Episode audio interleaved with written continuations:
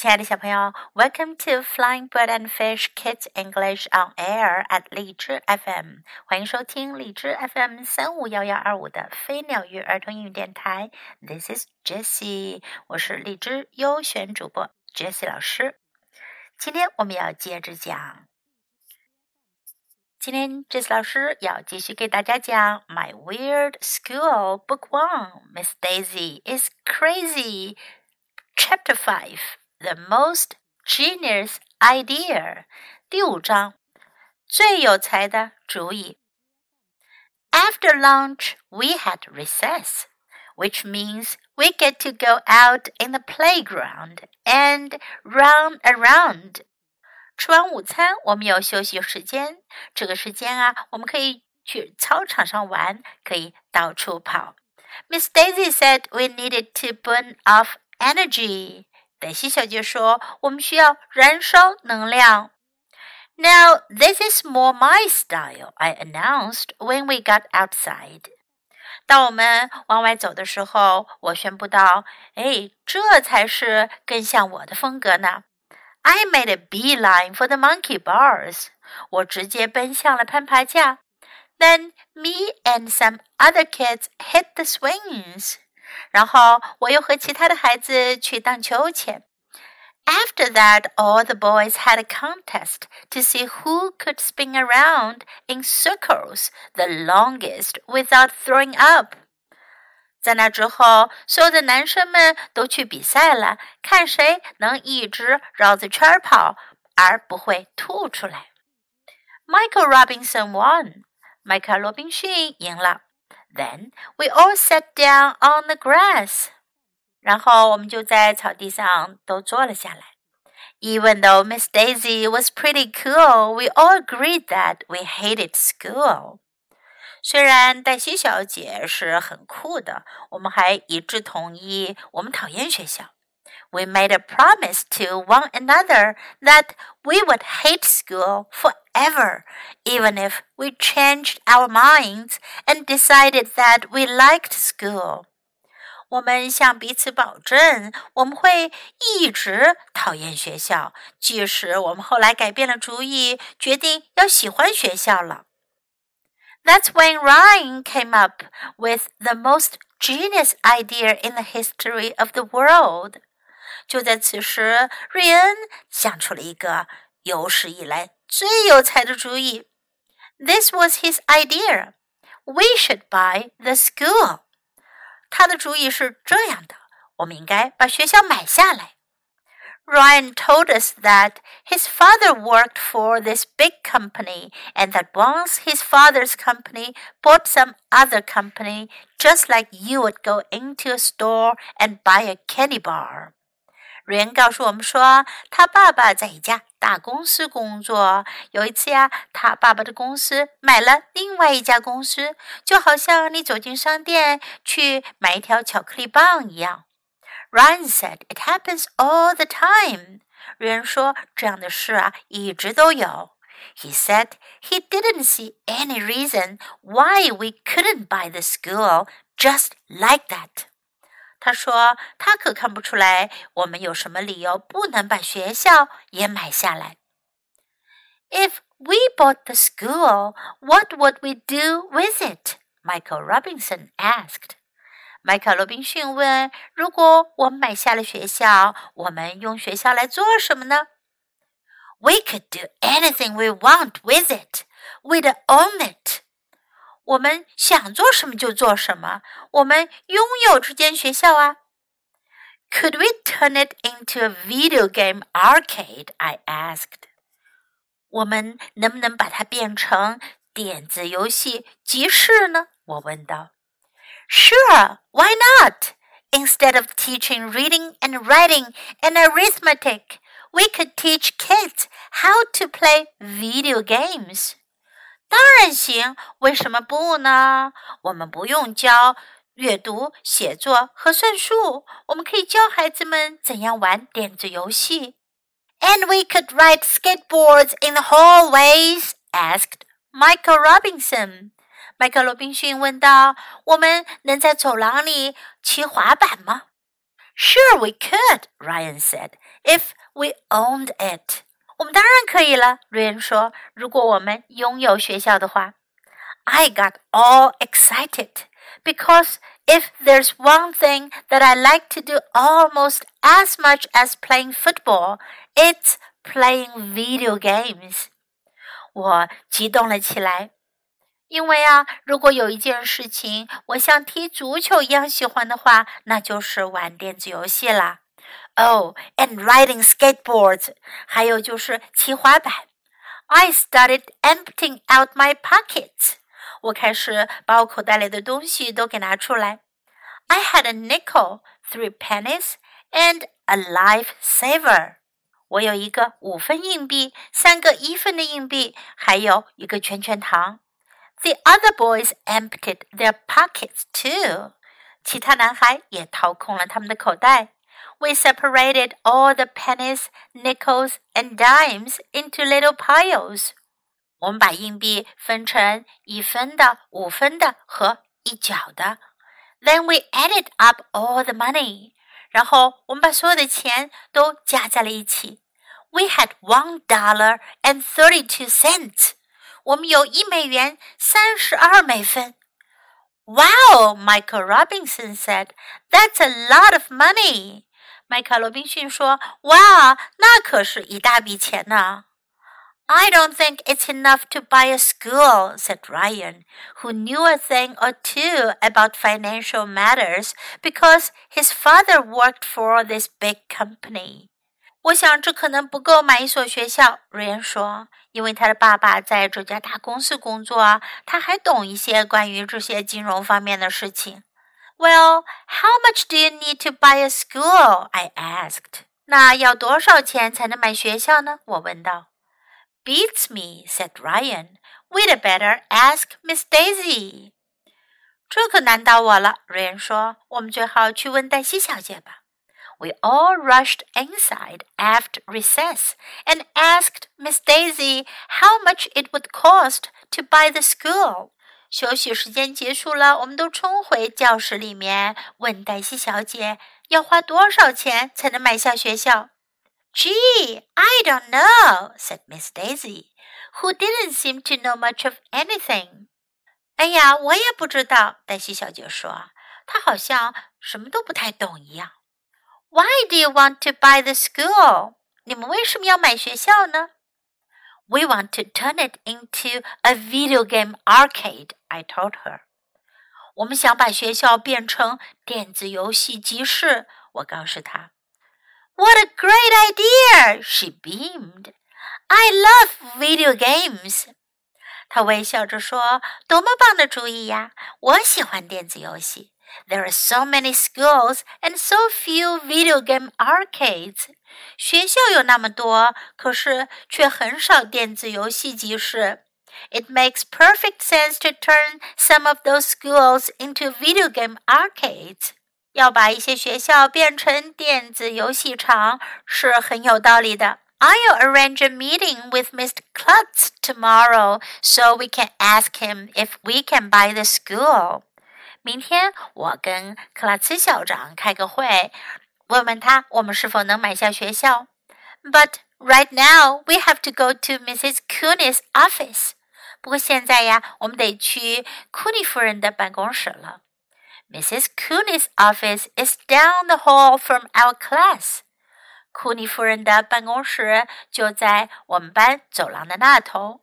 She says she's the school nurse, but personally, I think she's a spy. 她说她是学校的护士，可我觉得呀，她是名间谍。I'll tell you why. 我来告诉你为什么。there's this big poster on her wall that says this E Y W X L E O P L S J R M Q M W J R G A。在库尼夫人的办公室墙上呀，贴着这样一张大海报，上面都是这些字母。I tried to read it, and it didn't make any sense at all. 我试着要阅读这些字母，可是它们连在一起没有任何意思。 even Andrea Young didn't know how to read the poster, and she knows everything. 即使是安德利亚·杨，他也不知道该怎样读这张海报，而他什么都懂呀。I think Mrs. Cooney has created a secret code, and she's using the poster to send mysteries by messages. 我觉得呀，库尼夫人她创造了一种秘密的代码。她用这张海报来传达一些神秘的间谍信息。I will have to keep an eye on her. 我得盯着她点儿。When we walked into Mrs. Cooney's office, she had us all lined up in size order. 当我们走进库尼夫人的办公室，她让我们按个头高矮排成一队。I was one of the shortest kids, so I had to stand in the front of the line. 我是最矮的孩子之一，所以呀，我得站在队伍的前面。then Mrs. Cooney told us to take off our shoes. 然后库尼夫人就叫我们把鞋脱下来。At first, I thought she didn't want us to track mud all over her office. 起先啊，我以为她是不想让我们把鞋子上的泥呀、啊、踩到她的办公室里去。But then she told us that she was going to weigh and measure us. 不过后来他告诉我们呀，他要给我们称体重、测量身高。Obviously, she's trying to gather information about us because that is what spies do. 很明显，他在收集我们的个人信息，因为间谍就是这么干的呀。 My friend Billy says that the heavier you are, the smarter you are, because heavy people have bigger brains. 我的朋友比利说：“你越重，你就越聪明，因为重的人呀，因为重的人脑子大一些。” But I think Billy just says that because he is overweight. 不过我想比利这么说只是因为他超重了。 I weighed fifty-two pounds. 我的体重是五十二磅。Mrs. Cooney showed us this awesome ruler she has. 库尼夫人给我们看了她有的一把很棒的尺子。It is made of metal and stretches out six feet long。尺子是金属做的，伸展开来有六英尺长。When she presses a button, the whole thing shoots into her hand and disappears like magic. 当她按一个按钮，整把尺子就嗖的一声缩回她的手上。像魔法一样消失了。That is cool，那可是真酷。I'll bet she has lots of other spy tools too。我敢说她有很多其他的间谍工具。 She wouldn't let us play with her magic ruler, but Mrs. Cooney ran around measuring everything. 她不让我们玩她的魔法尺子，不过库尼夫人她跑来跑去，什么都量。she showed us that the bench we were sitting on was seventeen inches high. 她量给我们看，我们坐着的那张板凳啊，有十七英寸高。 The door to her office was thirty inches across. 她办公室的门呀，有三十英寸宽。And her foot was twelve inches long. 而她的脚有十二英寸长。Hey, my foot is a foot! Mrs. Cooney exclaimed. 库尼夫人宣布道：“嘿，我的脚呀，就是一个英尺。” ”大家要注意哦，“foot” 这个词呀，有两个不同的意思。一个呢，就是我们身体的部位脚，而 “foot” 在英语中，它还是一个长度的单位，一英尺也叫做 a foot。所以呢，库尼夫人说：“My foot。” is a foot。它的意思呢是我的脚呀有一英尺长。My foot is a foot. Aren't all feet feet? I asked. 我问，不是所有的脚都是脚吗？Some feet are less than a foot, and some feet are more than a foot. She replied. 有些脚啊没有一英尺长，而有些脚要比一英尺还长。他回答道：“But my foot is exactly a foot。”可是我的脚呀，刚好一英尺长。I had no idea what she was talking about。 我根本就不知道他在说什么。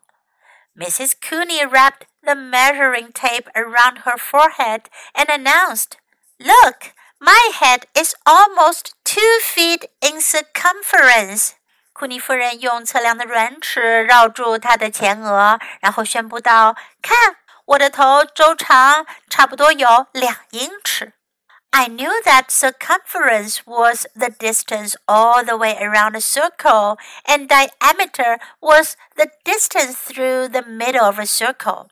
我知道周长就是一个圆周边的长度，而直径呢是穿过圆中间的距离。What's the diameter of your head, Mrs. Cooney? I asked. 库尼夫人，你的头直径有多少呀？我问道。 Everybody laughed, even though I didn't say anything funny. 所有的人都笑了，虽然我并没有说什么有趣的事儿呀。That would be hard to measure, but isn't measuring things fun? Mrs. Cooney asked. I wonder how much the scale weighs. 那可有点难以测量。不过测量东西不是很好玩吗？库尼夫人说道。 我真想知道秤有多重呢。Mrs. Cooney started to measure and weigh more things, but Miss Daisy said we had to go back to class. 库尼夫人开始去量和称更多的东西了。不过黛西小姐说我们得回班级了。this chapter is very long. 这一章有点长。Now let's practice some sentences in the story. Now this is more my style. 这才更像我的风格嘛。Now this is more my style. We should buy the school. 我们应该把学校买下来。We should buy the school. We could do anything we want with it. 我们能做我们想做的任何事。 we could do anything we want with it. Sure, why not? 当然，为什么不呢？Sure, why not? That's a lot of money. 那是一大笔钱。That's a lot of money. Beats me. 我不知道，这难倒我了。Beats me. I don't know. 我不知道。 I don't know 和 beats me 都可以表达我不知道的意思。I don't know，小朋友们可能听到比较多。不过如果你会说 beats me，会显得更酷哦。What a great idea！多棒的主意呀！What a great idea! I'll tell you why. 我来告诉你为什么。I'll tell you why. That is cool. 那真酷。 That is cool. Now let's listen to the story once again. Chapter 5 The Most Genius Idea. After lunch, we had recess, which means we get to go out in the playground and run around. Miss Daisy said we needed to burn off energy. Now this is more my style, I announced when we got outside. I made a beeline for the monkey bars. Then me and some other kids hit the swings. After that, all the boys had a contest to see who could spin around in circles the longest without throwing up. Michael Robinson won. Then we all sat down in the grass. Even though Miss Daisy was pretty cool, we all agreed that we hated school. We made a promise to each other that we would hate school forever, even if we changed our minds and decided that we liked school. That's when Ryan came up with the most genius idea in the history of the world. This was his idea we should buy the school. Ryan told us that his father worked for this big company and that once his father's company bought some other company, just like you would go into a store and buy a candy bar. Ryan said it happens all the time. He said he didn't see any reason why we couldn't buy the school just like that. If we bought the school, what would we do with it? Michael Robinson asked. We could do anything we want with it. We'd own it. Could we turn it into a video game arcade? I asked. Sure, why not? Instead of teaching reading and writing and arithmetic, we could teach kids how to play video games. And we could ride skateboards in the hallways? asked Michael Robinson. Sure we could, Ryan said, if we owned it. I got all excited because if there's one thing I like to do almost as much as playing football, it's playing video games. Oh, and riding skateboards. I started emptying out my pockets. I had a nickel, three pennies, and a lifesaver. The other boys emptied their pockets too. We separated all the pennies, nickels, and dimes into little piles. Then we added up all the money. We had one dollar and thirty-two cents. Wow, Michael Robinson said. That's a lot of money. I don't think it's enough to buy a school, said Ryan, who knew a thing or two about financial matters because his father worked for this big company.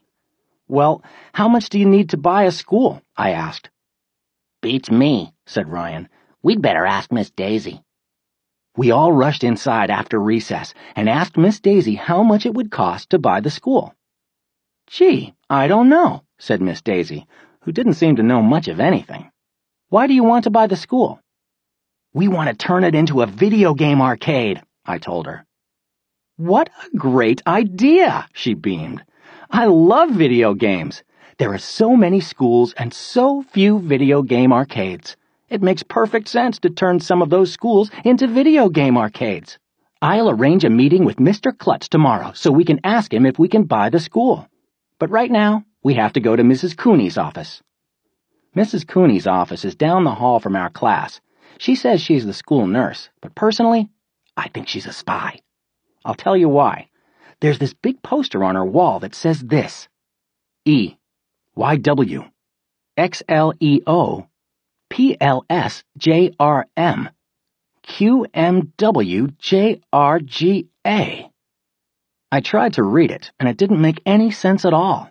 Even Andrea Young didn't know how to read the poster, and she knows everything. I think Mrs. Cooney has created a secret code, and she's using the poster to send mystery spy messages. I will have to keep an eye on her. When we walked into Mrs. Cooney's office, she had us all line up in size order. I was one of the shortest kids, so I had to stand in the front of the line. Then Mrs. Cooney told us to take off our shoes. At first, I thought she didn't want us to track mud all over her office, but then she told us that she was going to weigh and measure us. Obviously, she is trying to gather information about us, because that is what spies do. My friend Billy says that the heavier you are, the smarter you are because heavy people have bigger brains. But I think Billy just says that because he is overweight. I weighed 52 pounds. Mrs. Cooney showed us this awesome ruler she has. It is made of metal and stretches out six feet long. When she presses a button, the whole thing shoots into her hand and disappears like magic. That is cool. I'll bet she has lots of other spy tools, too. She wouldn't let us play with her magic ruler, but Mrs. Cooney ran around measuring everything. She showed us that the bench we were sitting on was 17 inches high. The door to her office was 30 inches across, and her foot was 12 inches long. Hey, my foot is a foot, Mrs. Cooney exclaimed. Aren't all feet feet? I asked. Some feet are less than a foot, and some feet are more than a foot, she replied. But my foot is exactly a foot. I had no idea what she was talking about. Mrs. Cooney wrapped the measuring tape around her forehead and announced, Look, my head is almost two feet in circumference. I knew that circumference was the distance all the way around a circle, and diameter was the distance through the middle of the circle. What's the diameter of your head, Mrs. Cooney? I asked. Everybody laughed, even though I didn't say anything funny. That would be hard to measure, but isn't measuring things fun? Mrs. Cooney asked. I wonder how much the scale weighs. Mrs. Cooney started to measure and weigh more things, but Miss Daisy said we had to go back to class. 小朋友，你喜欢今天的故事吗？记得给 Jess 老师点赞哦！还有，别忘了下载到手机上收听，更方便哦。Thanks for listening. Until next time. Goodbye.